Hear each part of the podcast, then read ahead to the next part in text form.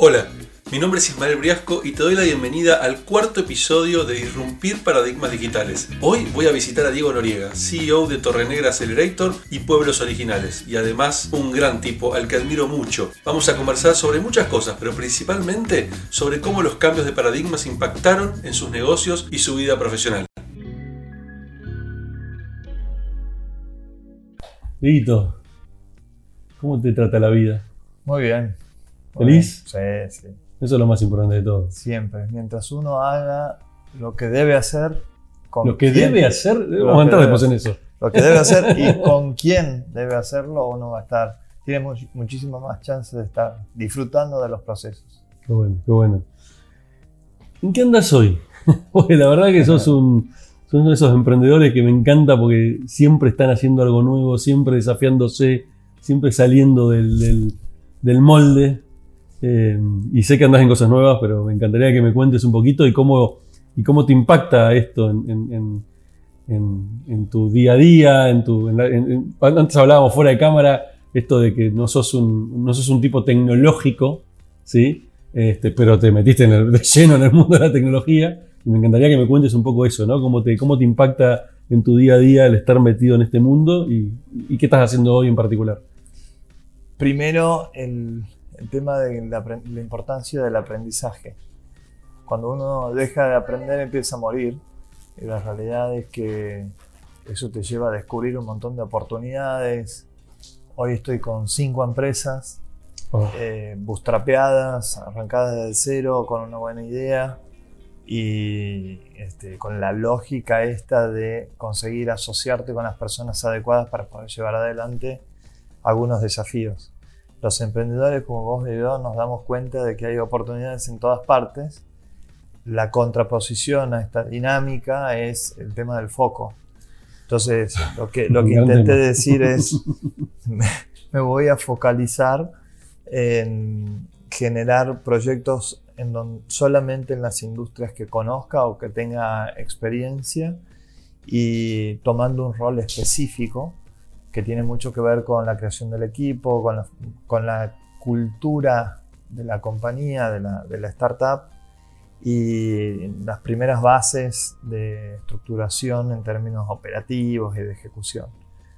Y así es como te decía, estoy con dos empresas de e-commerce, una de travel, otra de retail, eh, una agencia de contenido audiovisual y eh, Pueblos Originales, que es un proyecto totalmente fenomenal eh, y que nos asociamos con gente de, las comunidades del norte, del noroeste, para, bueno, nada, es un proyecto de desarrollo en realidad. La empezamos a hacer como para que la gente de las comunidades corte el éxodo y tenga una oportunidad de trabajo en sus comunidades, que era lo que quería. Creo que es súper interesante el tema de pueblos originales porque eh, justo esto que estamos hablando, que un poco trata este, esta- este ciclo que es hablar de la transformación digital, llevaste el mundo digital a un ámbito que por lo menos desde mi juicio este, lo veo extremadamente alejado ¿no? de lo digital y acercarte a ellos, me imagino que habrá sido todo un desafío, todo un, todo un- Sí, 100%. desde el día cero, ¿no? Sobre todo la transformación es a nivel mindset. Claro, claro. Y- Ahí es cultura pura. claro. Es que hablar de transformación digital o hablar de transformación en cualquier otro ámbito requiere un cambio muy importante, Ujú. disruptivo, Sí, sí. eh, dar vuelta a las cosas. ¿no? Ya en el tema de las comunidades, los han subsidiado, les han enviado programas, les han dado planes de trabajar, etcétera, etcétera, y nada de eso ha funcionado. Entonces, ¿qué pasa si los hacemos socios? Pero desde el principio, en- con igualdad de, en términos económicos, con igualdad en términos societarios y en términos políticos, votación. Claro. Y es un desafío fenomenal, pero cuando uno eh, acepta que los procesos pueden llegar a tener un poco más de tiempo, tiene paciencia, pero mucha persistencia, los cambios ocurren y esas transformaciones son fenomenales. Entonces, ver que mm, mis socios eh, como, no sé, Celestina, René Calpanchay o este, otros de, mis socios emprendedores vienen a la ciudad y, e intentan mostrar cómo ellos su cultura les genera tanta felicidad por este desarrollo de valores que se van pasando de generación en generación y que nosotros los blancos la hemos perdido. Entonces la transformación también viene del lado de los blancos, con este desarrollo que al final ni hablamos, pero son experiencias turísticas, paquetes turísticos para vivir con las comunidades un fin de semana, una semana entera, que te transforma el bocho. es salir por completo del mundo que conocemos o que creemos que es la única manera de vivir. Mira, cuando nosotros empezamos el, proyecto dijimos, es un proyecto de desarrollo para culturas en peligro de extinción. Lo que no nos damos cuenta es que la cultura con mayor peligro de extinción es la nuestra, la occidental. Estamos, hemos desvalorizado tanto a la tierra, ellos, su Pachamama, a los ancianos, viejo choto, eh, ellos son son sus maestros. A las tomas de decisiones en comunidad, no, aquí es todo verticalista y las cosas se hacen como digo yo. Ellos toman decisiones comunitarias. Te largas a llorar, Isma, cuando ves ese tipo de...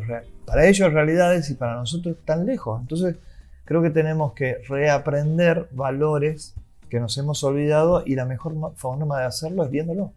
Ah, totalmente. ¿Y cuál, crees que fue el mayor desafío desde el punto de vista tecnológico eh, de encarar este proyecto? La comunicación. Acordate que número uno, ellos. Que llegue esa señal de teléfono es todo un tema, Estoy yendo más atrás con el tema de la transformación digital, ¿no? Un pasito. Porque culturalmente, primero, había que romper con esta lógica de que no pueden.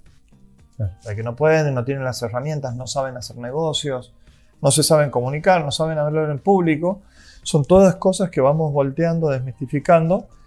Y cuando se empoderan, agárrate.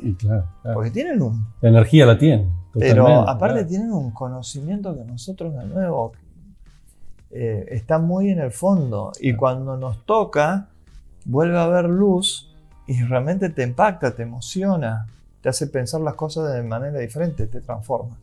Ahora, la comunicación eh, en términos de pueden ser dispositivos, eh, pero al mismo tiempo la comunicación para la toma de decisiones. El management, que está eh, es igualitario en términos de decisiones y es complejo, digamos. Vos estás acostumbrado a una dinámica en la cual estás tomando decisiones todo el tiempo, estás iterando, pum, pum, pum, y ellos tienen otros tiempos, hasta que, bueno, hay un lugar de encuentro en donde eh, ahora lo, curioso es que ellos nos apuran a nosotros. Así, guarda. Se transforman y se transforman en serio. Sí, sí, sí. Estoy cansado de esperar. Hace un año que estamos buscando el sello de la compañía. Ah, mira. Y, bueno, también no es fácil. Esa es otra cosa.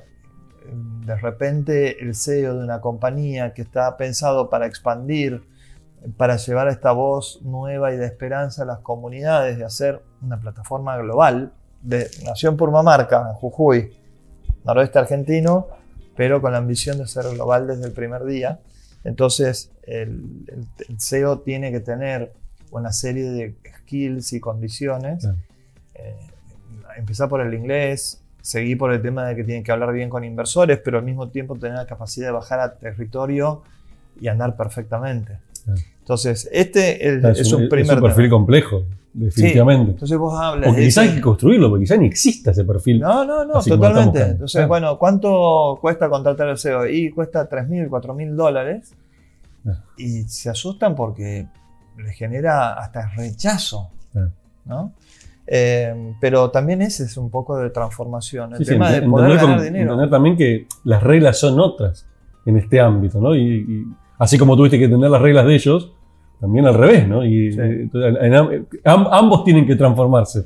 Esa es, la, conclusión y la aceptación que hay que tener. Un poco hablados de los cuatro acuerdos, esto de escuchar más, de preguntar más, de mm, ser amplio y sobre todo de las cosas de no tener preconceptos que te bloqueen eh, a la hora de, abrirte. y, después, claramente, ellos no tienen habilidades en términos de comercialización online, por ejemplo. Y nosotros, sí, entonces, pero es una de las claves de las sociedades. Eh, vos buscas complementos, no buscas hacer lo mismo. Entonces, en esa complementariedad, nosotros implementamos una plataforma tecnológica en semanas, en donde ya teníamos una página estilo Airbnb para comprar experiencias, y los tipos no podían creer. Claro, claro. Eh, empezamos a, a vender y a salir al público y a usar herramientas como YouTube para que a través del contenido audiovisual tenga mayor eh, visibilidad. Eso enganchó con un concurso de innovación de, de Samsung y ganamos la parte de, de proyecto de innovación del año pasado. Muy bueno. Eh, y en donde también me estoy transformando yo a nivel emprendedor. Fue fantástico. El 17 de agosto del 2017, que fue cuando empezamos este proyecto, me fui a Jujuy a dar una charla por Endeu. Y mi gran socio, querido amigo Jorge Gronda, me dijo, venite una semana antes y vamos a recorrer las comunidades. Fuimos, me quedé maravillado. Conocí a las personas que se autodenominaban las personas más felices del mundo. Vivían aisladas, con llamas, a 5 kilómetros de la, de la persona más cercana. Entonces, haciendo un oficio, desarrollando lo que muchas generaciones para atrás venían haciendo. Es realmente fabuloso. Ahora, mi transformación fue que el 17 fui a dar la charla, finalmente. Y me llevé a dos de estos emprendedores. Entonces, mi charla era una hora, yo hablé 10 minutos, 5 minutos inicial y 5 minutos de cierre, y 50 minutos hablaron ellos. Fue mi mejor charla, Bueno, la que no di. la que no dije. Así que eso también está bueno transformarse, correr el ego un poquito de lado, Ujú. preguntar más que decir, invitar a otra gente a compartir. Y nada, es totalmente maravilloso. Voy todos los se meses a, a Jujuy. Eh, me brillan los ojos por, por este nuevo estilo de sociedad, esta nueva propuesta de empresa. Y que hablando de transformación digital o de transformación en general, creo que aquellas empresas que puedan leer esta necesidad del mercado de ver cosas diferentes, tienen oportunidades únicas. Sean empresas grandes las que se transforman o ideas de dos emprendedores sentados en cualquier lugar del mundo. Eh, Lo importante empieza por el mindset, tener en cuenta el tema de los tiempos, son procesos que no se dan de un día para otro, y definitivamente esa tenacidad para ejecutar, encontrar valor en la información que te da el mercado e ir ajustando el producto a lo que el mercado requiere y no lo que vos pusieras como, como propuesta de valor. Totalmente, sí, la resiliencia, ¿no? De que tanto hablamos de, de los emprendedores. Y ahora que me, me dijiste esto, me quedé pensando. eh, tengo dos preguntas para hacerte, y- pero una, una principal que es: si te, hablando de esto de transformarse, y no solamente desde el punto digital, sino también como persona, eh, si te trasladas un segundo al, al Diego con su primer emprendimiento, ¿cuál fue tu primer emprendimiento? Recuérdamelo. CISBE, Sistema de Ventas, año 2000. Año 2000, uff, qué momento del país. Cuando Eh, se vendía un caramelo y yo quería vender. o quería vender, sí. Buen timing. Eh, bueno, ese Diego, ¿sí? Tratar de, de visualizarlo y recordarlo cómo era. Y el Diego que sos hoy. Eh, ¿Qué pasó ahí? ¿Qué crees? qué- ¿Cuál fue el, el- el mayor cambio que vos ves de ese Diego al Diego de hoy? Un poco el intentar aprender todos los días. El Diego del 2000, el Diego no me gusta por hacer relaciones, pero eh, mi persona 20 años atrás eh, necesitaba mostrar que sabía. Acababa de hacer mi, mi MBA, mi máster en negocios, y era como que necesitaba demostrar a este pendejo de 23 años diciendo eh, esto es lo que hay que hacer. Y eh, imponiendo y bajando línea y haciendo cosas muy verticalizadas que claramente no han ido a ningún lugar. Entonces, más allá de que me haya ido bien o mal en los negocios, la forma en que uno los dirige y la cultura que uno crea hace que puedas disfrutar más o estar penando una compañía y empujando todo el tiempo algo que te cuesta muchísimo. Hoy no hago cosas por oblig- obligación, hago cosas que me llenan eh, en términos de aprendizajes, de relaciones, de conocimiento. A mí creo que como vos nos encanta aprender y Mm. estar viendo todo el tiempo que, que otra cosa hay. Eh, y, y me pasa lo mismo con las personas. Eh, me disfruto de las relaciones, de los vínculos. E intento que esos vínculos permanentemente estén regados, alimentados para que lleven algo. Uno no sabe qué, pero en definitiva puede ser algún momento interesante, una palabra que te cambie o que te sume, o pueden ser alguna vinculación más profunda en términos de negocios, en términos de proyectos. No tiene que ser for profit necesariamente. Un viaje. ¿eh? Yo, creo que la relación o las relaciones son como un viaje. Un viaje de largo plazo que sabes dónde partís, pero no dónde llegas. Exactamente. sin, un destino específico, pero con, la gana de, abrir la cabeza, eh, escuchar, como decíamos antes, aprender, eh, ampliar la autopista de data y que sea enriquecedora para ambas partes. Hacer win-win porque si no, no funciona. Me encantó esa, definición, lo de la ruta y arrancar y no saber dónde termina.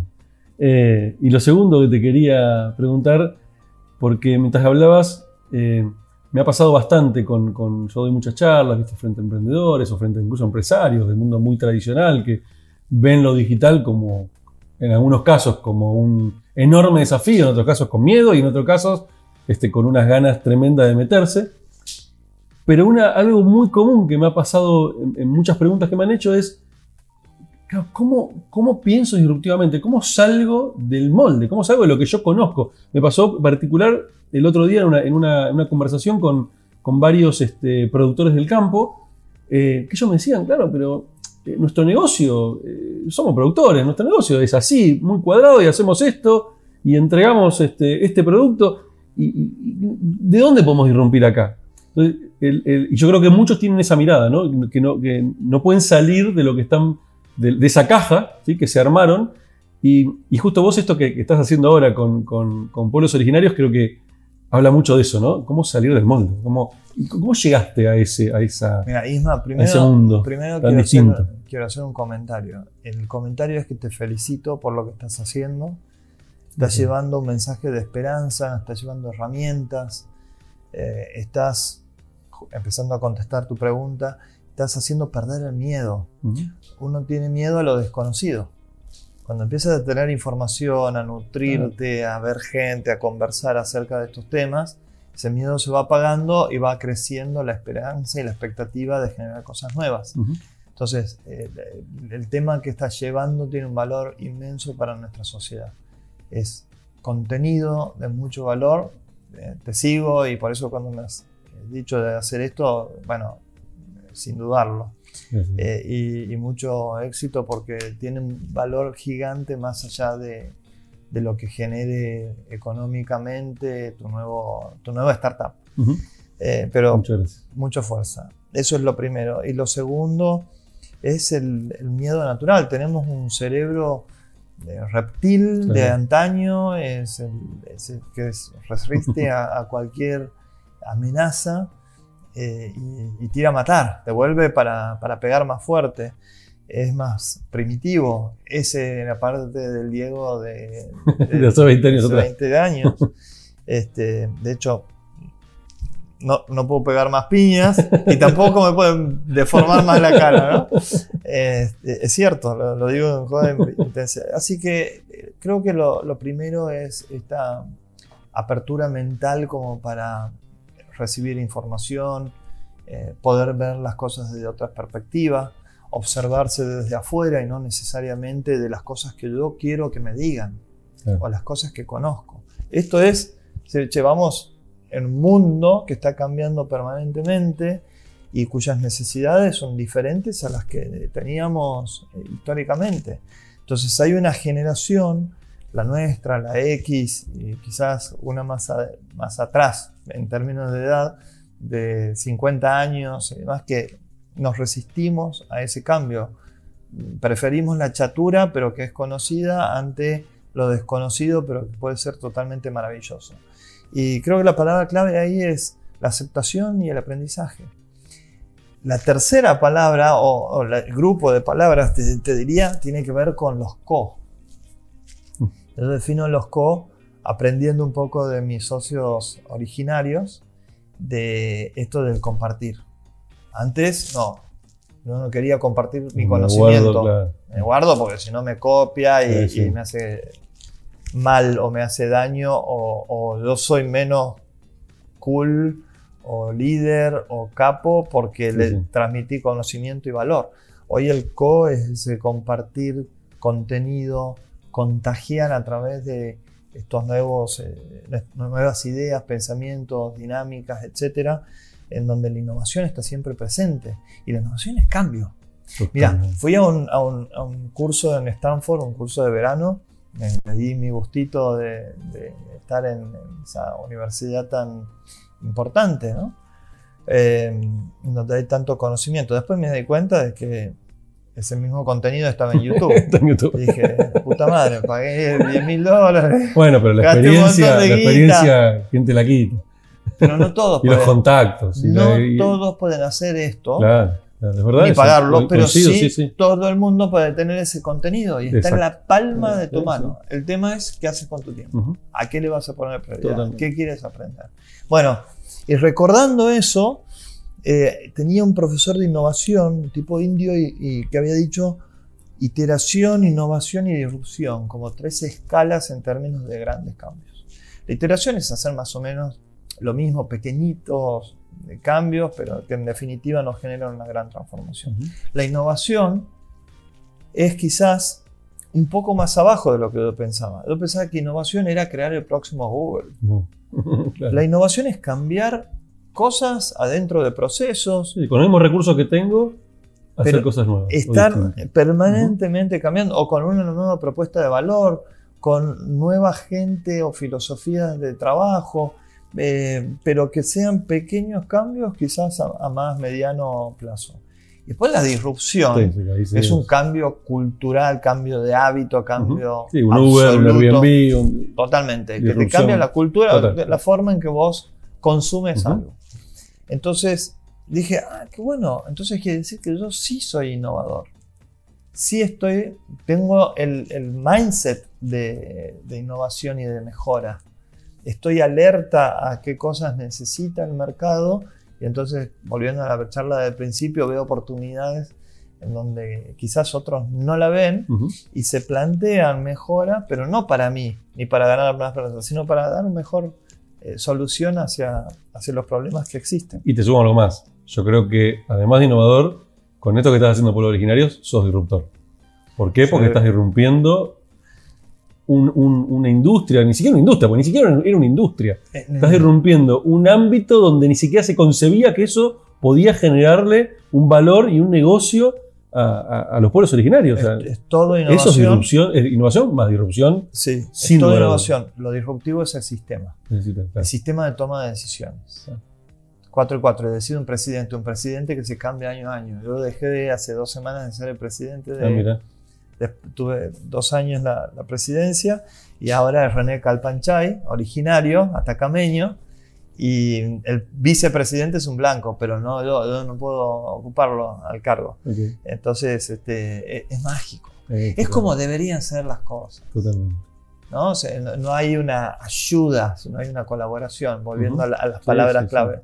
La ayuda es yo superior, vos, que, vos aprendés. Claro. ¿no? Esto es eh, estar al mismo nivel, bajar un poco el ego y, bueno, como física, ¿no? Correrse de un espacio para que otros las ocupen y haya nuevas oportunidades. Y vos desde otro lugar, quizás un lugar más como mentor o como un co-líder,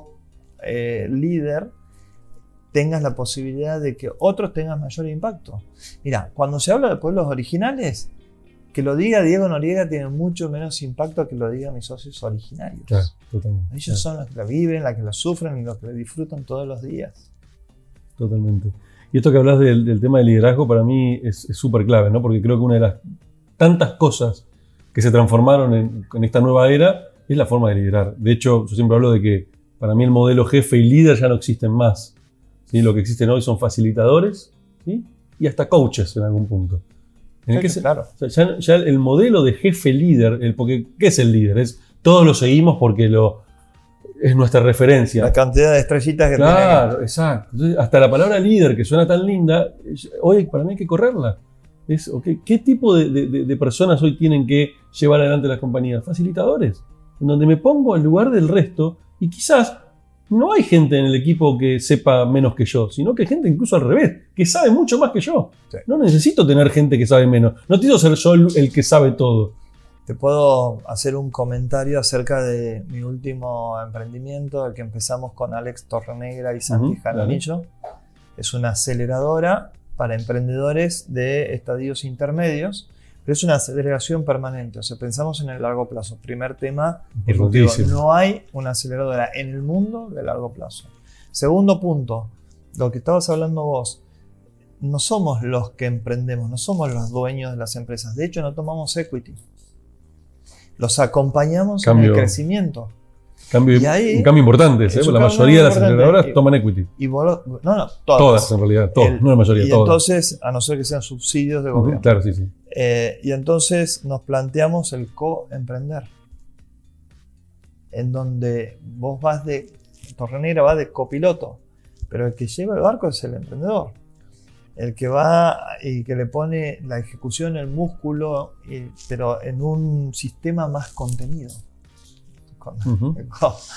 ¿no? en donde vamos balanceando permanentemente lo que es la operación, o en todo caso, la microoperación, que en muchos casos es nociva, con estrategia, con capacidad de salirse y ver desde afuera por dónde va, con capacidad de, a través de experiencias y un grupo de mentores muy desarrollado, que ha tenido su- sus negocios, etcétera, puede eh, generar valor a los clientes, a los clientes emprendedores. Eh, es mágico.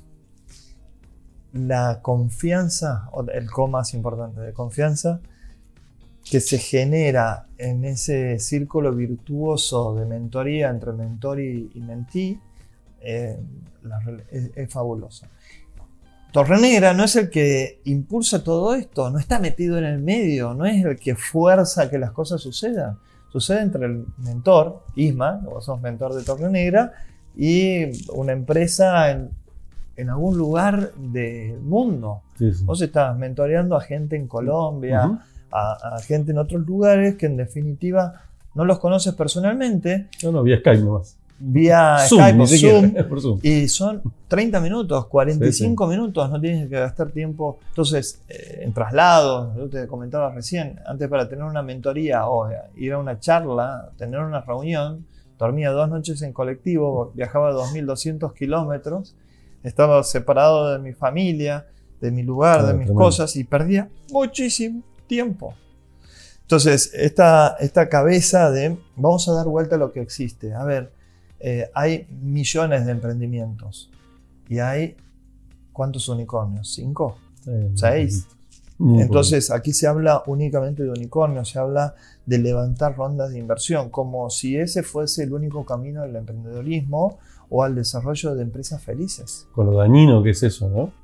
Esto Está de- muy bien de que exista, es una Sí, por supuesto, pero digo, lo dañino de hacerle creer a todo el mundo de que el único objetivo es que tu empresa tiene que ser un No, unicornio. Yo creo que es eh, el- todo el sistema el que está creyendo, no es que los unicornios, de hecho, gracias a Dios de que existen, Sí, o por supuesto que Es sí. Es indiscutible eso. tiene un impacto impresionante en la economía.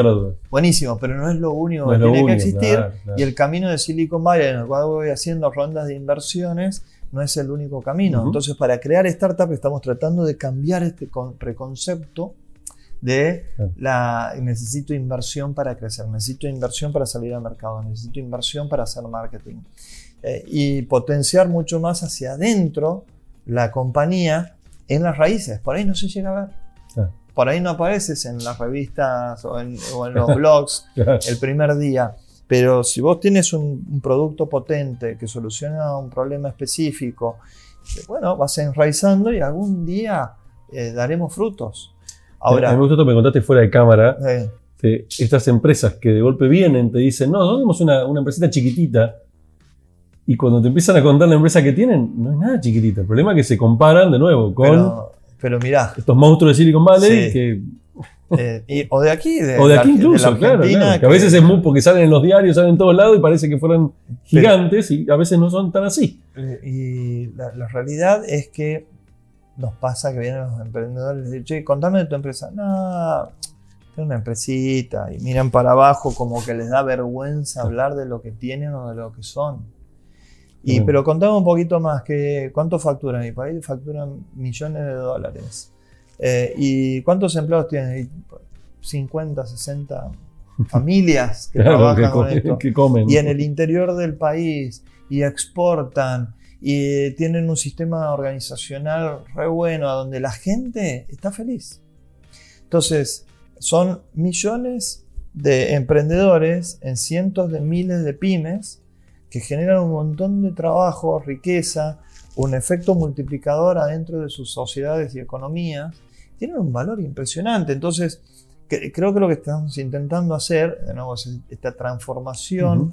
Cultural, mental y hasta usamos la tecnología para potenciarle, darle visibilidad a esas pymes que tienen la oportunidad de crecer, de expandir, de escalar, de ser más visibles como un sistema de contención para un montón de gente que obviamente en los niveles en los que están hoy, por ahí no tienen esa capacidad, pero conectándose o colaborando con otra gente sí pueden lograr esos objetivos. Así que también estamos en un cambio de mindset en la sociedad y de mindset en estas empresas, a donde buscamos que haya una transformación digital, pero que empieza desde la cuestión cultural. Totalmente. Y mm, me interesa mucho entender eh, qué se les pide de mínimo para poder ingresar a, a Torre Como, mira, el- el- analizando el- la pirámide, el- arriba en la pirámide está Endeavor, ¿no? en la aspiracional. Sí, sí. El- y está muy bien y gracias a Dios de que exista. Yo soy Endeavor, me debo a Endeavor. Me han seleccionado hace 10 años y la verdad es que lo único que he recibido ha sido manos, brazos, cabeza, empuje, eh, contactos, etc. Eh, vengo de Santiago del Estero y para mí fue un cambio radical el, el tema de haber ingresado en una red tan virtuosa como la de Endeavor. No solamente en Argentina, sino en el mundo. En el mundo. Ujú. Eh, dicho eso, abajo tenemos todos los programas de gobierno, incubadoras, aceleradoras. Aceleradoras que fíjate, Isma, que están un poquito más abajo, eh, o al inicio más que abajo, del desarrollo del emprendedor. Sí, sí. Eh, generalmente la aceleración debería ser para la escala, no Totalmente. para el, el MVP. No, claro. Eh, y después la, la- la cuestión es que en el medio hay un, un gap muy, muy grande, demasiado grande a mi criterio, y es ahí a donde estamos intentando Bien. colaborar. Como eh, características o necesidades de parte de las empresas para ingresar, es que ya facturen, Ujú. que tengan, o sea, hoy 2019, que tengan facturación 2018. Eh, el equipo le damos muchísima eh, pelota a quiénes son, cuántos son, si tienen estos cos, si colaboran, si se complementan, si hay mujeres en el equipo, si utilizan la tecnología, no necesariamente para eh, se- sean de base tecnológica, Ok. pero si utilizan en algunos procesos la automatización y demás como para tener cierta escala en lo que están queriendo desarrollar. Eh, y un condicionante muy importante es el mindset, El mindset de- que tenga. del equipo. ¿no? Bien. Eh, no importa qué industria, eh, ve- tomamos sobre todo empresas que por ahí se descartan o que los mismos emprendedores están diciendo no, mi empresita es así nomás. y eh, le decimos de industrias poco sexy. Eh, y intentamos potenciarlas, trabajar con ellos, eh, alineándonos en el crecimiento. Entonces, no, no invertimos capital, no tomamos equity de la compañía, pero sí un 3% del upside revenue, es decir, del crecimiento en términos de ingresos. Desde el momento que ustedes entran. Desde el momento Claro. que entramos y en un proyecto a 10 años en donde nos comprometemos a darles mentorías mensuales, de, perdón, semanales con eh, mentores de primera línea y que te traen aprendizajes de otros lugares del mundo. Hay una dinámica tremendamente impactante tanto para los emprendedores como para los mentores. que Totalmente, de claro. Sí, sí, sí. ¿no? El mentor, si no aprende, no puede ser mentor de... de Totalmente de red. acuerdo. Muy, muy interesante realmente lo- todo lo que me contás y, y- y cómo, te has, cómo te has transformado vos también en todo este proceso. Pero, Isma, vos también. O sea, Sí, no, sí. no existe el tema sin esa No, no, es que sí, capacidad yo de creo que no-.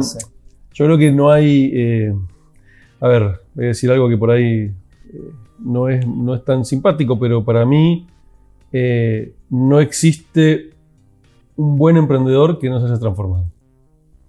El tipo que se mantuvo estático en los últimos 10 años, este, eh, yo dudaría un poco también de, de- de porque yo creo que eh, si no logras, si, si- si no te puedes transformar, si no te puedes mirar para adentro, no podés este, comprender que no es un tema solamente de, transformación desde el punto de vista digital o de forma de management, sino también es un tema de transformación personal, ¿no? Esto de salir del ego y empezar a entender realmente qué quiero, por qué lo estoy haciendo, cuál es mi propósito.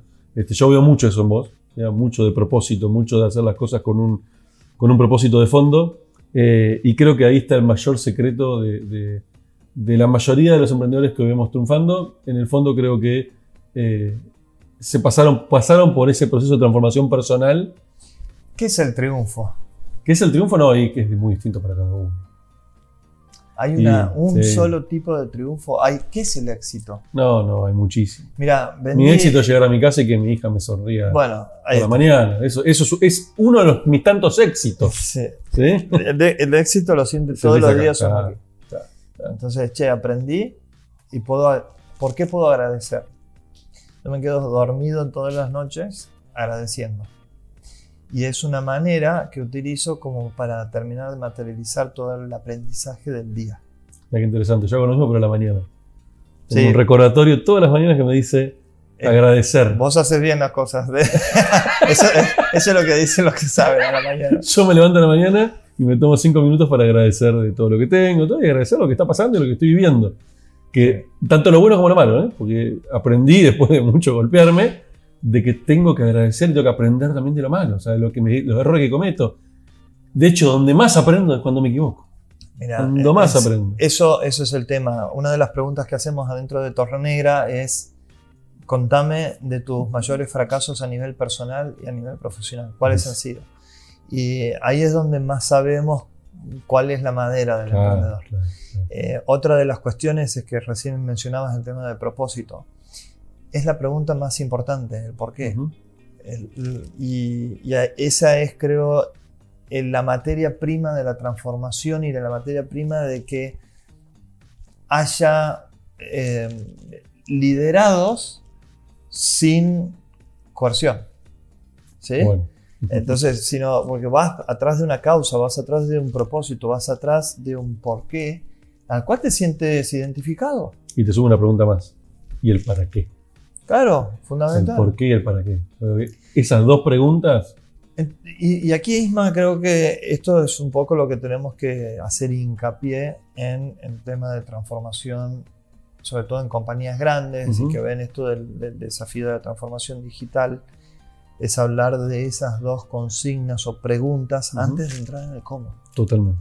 El cómo, las herramientas, los frameworks, la tecnología per se, es en un Viene segundo o tercer Sí, nivel sí, sí. lo primero es lo humano, lo cultural, el, el mindset de qué es lo que estamos buscando conquistar en otro tipo de conquistas, digamos, conquistas mucho más soft que hard o mucho Totalmente más de acuerdo. relacionales o de generación de valor a la sociedad que económicas. Totalmente. Lo económico viene, fluye, obviamente. Pero es un pero- resultado de. Sí, exactamente. Y es la, creo yo, el mecanismo número uno que tienen que tener las grandes empresas para tener una oportunidad futuro.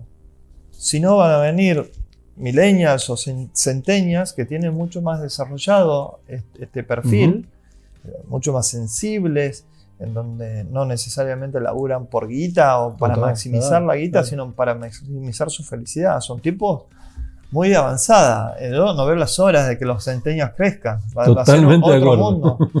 Eh, pero las grandes empresas, corporaciones, Sí, empresas familiares, Incluso. eh, no, lo ven como una amenaza, están recontra amenazados. Están súper bien, sí. Entonces, la cuestión es, eh, eh, o seguimos el camino a la muerte o cambiamos. Y después se puede centrar en de, de haber identificado muy bien el para qué y el por qué, que es un laburo de por ahí te puede tomar un par de años, Sí, sí. que hay que ser muy paciente. Encontrando la respuesta a eso, todo lo demás Fluye. fluye a Ujú. una velocidad inmensa. También puedes empezar desde el cómo, pero vas a empezar a hacer disparos al aire, sin saber muy bien a dónde estás yendo. La gente como mirándote diciendo, ¿qué estamos, queriendo, qué estamos queriendo inventar? Si está Sí, todo sí. inventado. Es un proceso en donde la materia prima es la identidad de una compañía, las soluciones que generan, el foco que están teniendo, pero no en el cortísimo plazo de entregar un producto o un servicio, sino en el largo plazo y con, en términos de derrame en la sociedad. Esas son las cuestiones con las que empleados, socios, clientes, proveedores, socios estratégicos se identifican y dicen, vamos, después vamos a ver, nos vamos a poner de acuerdo en el cómo, en el cuánto, en, en el qué, etcétera, pero vamos. Sí, totalmente. Estoy dispuesto a compartir mi tiempo con vos. Estoy dispuesto a aprender con vos. Estoy dispuesto a aportarte las herramientas que tengo y ponerlo en segundo plano de cuánto cuestan. Totalmente. Porque sé del efecto que generan, el impacto que genera y se lidera a través del ejemplo. Yo lo hago por una cuestión totalmente egoísta. Yo quiero que mi hija me vea en lo que quiero que aprenda. Entonces, fíjate vos, es el huevo y la gallina. Sí, sí. Es una oportunidad espectacular de dar valor a través de lo que genero. ¿no? Entonces, eso de eh, tener distorsionados o separados, el, esto es lo que debería ser y esto es lo que hago, no va más. No, no, No va más. totalmente. Ese concepto del ikigai, ¿no? De, El Ikigai, de sí, encontrar felicidad, propósito, a donde claro, claro. encuentras lo que debes hacer, para lo que sos bueno hacer, lo que te pagan por hacer y en definitiva lo que conoces y todo lo demás, lo que estás haciendo en el día a día, cuando se junta, se junta tu propósito personal con tus profesional. capacidades profesionales, se junta con ese desarrollo personal que te genera un, un efecto multiplicador. Y volviendo al tema inicial que de la charla, es lo que te genera felici- felicidad, es lo que irradias. Sabes que el 90% de la comunicación es no verbal. Sí, sí, sí. Entonces, cuando estás con la cara mirando por abajo, no, tengo una empresita que más o menos, que soy- o no le doy la vuelta a los empleados, la Argentina, la inflación, la todo es problema, cero oportunidades, todo es crisis. Bueno, también hay una, otra manera de ver las cosas y creo que es cuando encuentras esa identidad, ese propósito, ese para qué, ese unirte con todos aquellos stakeholders eh, que colaboran con tu causa. Y después la implementación, el día a día se hace mucho más fácil. Para vos, pero Para también todos, para todos los que claro, colaboran. claro, claro, claro. ¿no? Y, y en- y empezar de nuevo a, a tener esas conversaciones acerca de cómo estás. ¿Qué Y te Yo creo, que, bien? yo creo que ahí está, el, eh, ¿Para qué ahí está la clave bueno? de todo, ¿no? el tema de la inteligencia emocional. Aprender, aprender a saber conectar con las personas es clave. No funciona una empresa, y más hoy en día, si los líderes no son capaces de responder esas preguntas. ¿Cómo estás? Bueno, el, eh, vuelvo de nuevo, Isma, a lo que estás haciendo, lo que estás impulsando. Eh, yo creo que estoy trabajando en una cosa similar en otro canal, por ahí en la misma dirección, en caminos paralelos. Y creo que es un, un despertar de mucha gente que Ujú. también va a seguir estos pasos. Ojalá que nos superen Ojalá. y que generen soluciones espectaculares, por ahí con nuevas tecnologías, acelerando más los procesos, haciéndolos mucho más eficientes, pero lo- no importa el qué, lo importa es que vayamos a un camino en donde nos unamos más. Mirá, Isma, el, eh, hace dos años leí un artículo que salió de una investigación de mercado de la BBC, que se la pagó a Ipsos, una consultora muy seria a nivel global. Y, y- y hacían una investigación de cuáles eran los países más separados que menos confiaban en su sociedad. Ok. Serbia era el país más desconfiado, que más eh, sentía que estaba todo mal adentro de su so- sociedad, con 93 puntos de 100. ¿Sabes Wow. quién era el segundo? Argentina, 92 puntos. Por un punto no le ganamos a los serbios, por un punto no lideramos el país más desconfiado del mundo. A pesar de que somos latinos, que tenemos Sí, sí, esta, sí, sí, sí. esta cuestión social muy desarrollada, no confiamos en el otro. Salimos a la calle y es todo desconfianza. Entre nuestros grupos de la empresa, amigos, eh, clubes, ONGs, etcétera, es todo desconfianza. Ahí está nuestra principal oportunidad. Ahí está la primera transformación que tenemos que hacer. Dar la vuelta y empezar a colaborar. Dar la vuelta y empezar a co-crear. Dar la vuelta y compartir. Dar la vuelta y contagiar esa energía que se necesita. Todo lo que resulta es aumentar la confianza y vas a ver que vamos a tener menos inflación, porque vamos a tener moneda en la cual confiamos. Vamos a tener menos crisis económicas porque vamos a ser capaces de hacer relaciones de largo plazo.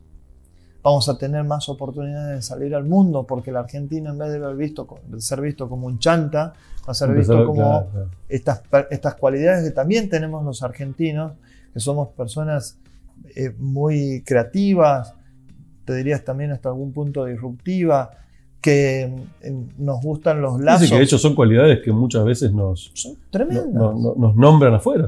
Pero somos reconocidos, somos que reconocidos por educados a un nivel por encima de la media. Eh, y que somos pilotos de tormentas, una cualidad que cada vez se necesita más en el mundo. Totalmente de acuerdo. Así que esa es mi, mi esperanza y mi expectativa, que laburemos más juntos. Mira, mi viejo, que lamentablemente nos dejó hace dos meses y medio, eh, tenía una frase en donde por un lado escribió la frase, se pintó él mismo, era un ego importante, eh, la mitad de, él pintado y decía, todos somos ángeles de una sola ala. Y solamente podremos volar abrazados los unos a los otros. Muy bueno. Me la voy a tatuar. Muy bueno, me, me la voy a tatuar. Me encantó. Pero es, es parte de, de esa cuestión que está muy adentro de cada uno de nosotros. Si, no le, si vos no la sientes, y bueno, no sé, maestro, seguile igual. Eh, también es una posibilidad. Ahora, si te sientes identificado con este mensaje, con esta línea y demás, no te hagas más el boludo. Empieza a laburar en lo importante. ¿no? Hacete amigo, abrite, empieza a leer y a tratar de tener conocimiento para compartir, para hacer preguntas, no para decir y bajar línea e imponer. Me encantó, me encantó. El único co malo es el convencer. El convencer, claro. Porque hay un vencido. Hay un vencido, si convence, es verdad. ¿No? Me encantó. Eh, a compartir más, Isma, y de nuevo te felicito, hermano, por esta iniciativa de compartir conocimiento y de poner en valor esto tan tremendo que son los aprendizajes, las vueltas de la vida, el ver que lo importante es lo que está dentro y no en la cáscara y en definitiva de querer hacer algo mejor para la sociedad, para tus hijas, para en definitiva los, los argentinos y por qué no el mundo. Así que te felicito. Dieguito presidente. No, no, boludo, ningún título. Gracias, ningún título. un, placer. placer. total de haber conversado con vos y que me hayas dedicado este tiempo. conversamos. Conversamos. Gracias.